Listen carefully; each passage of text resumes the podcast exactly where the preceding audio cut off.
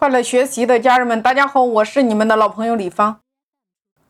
那么就在昨天，电商界黑马拼多多市值破一千亿美金，它的排名紧跟阿里、腾讯、美团之后，稳坐中国的第四大互联网平台。那么当你看到这样的信息，你会怎么想呢？你是今天当做新闻看一看，还是感叹一下？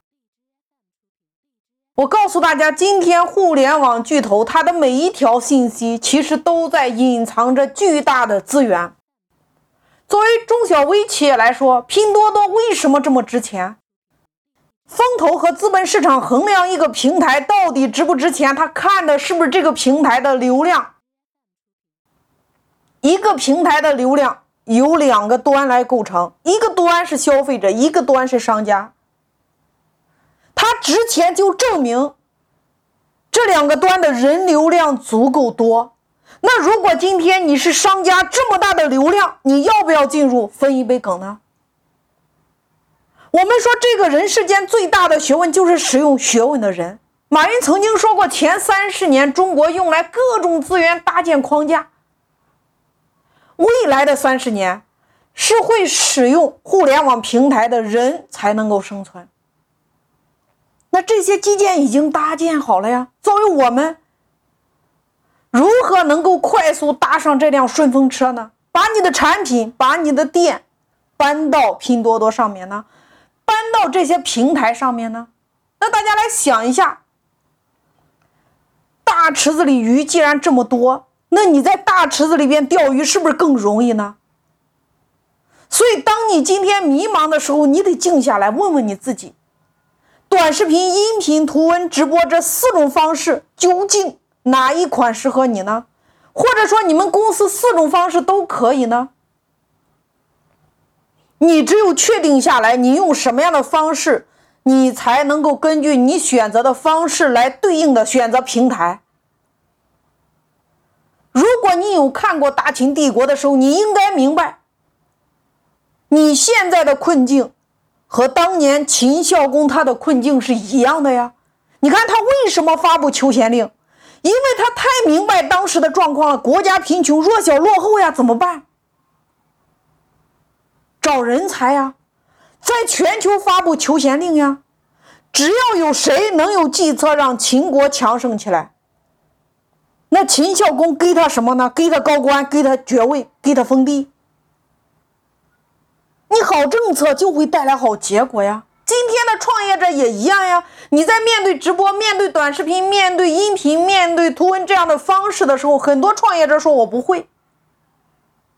那你可以学学秦孝公呀。你不会的，全中国那么多会的人。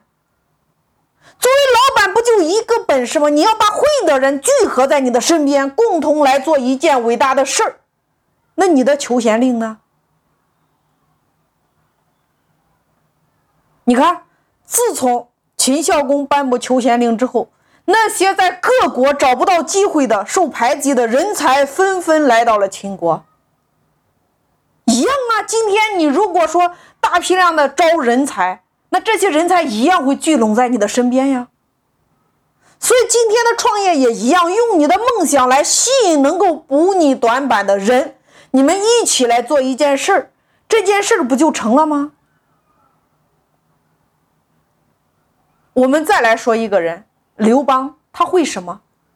他只有一样本事，会使用人才的人，这不就是一个帝王吗？一个老板吗？你在你的企业里边不也一样吗？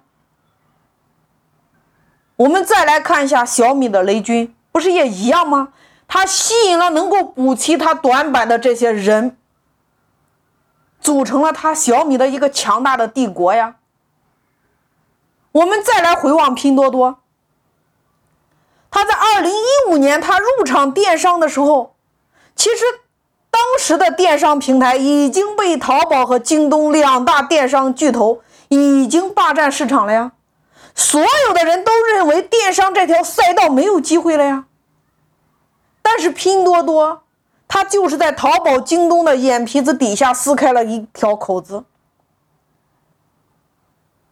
拼多多为什么会成功？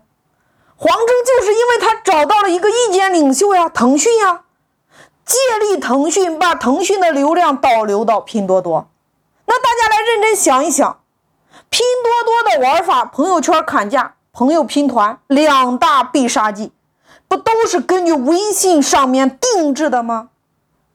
它的玩法，它的功能，其实就是在微信量身定制的一个模块，这不就是得一人得全国市场吗？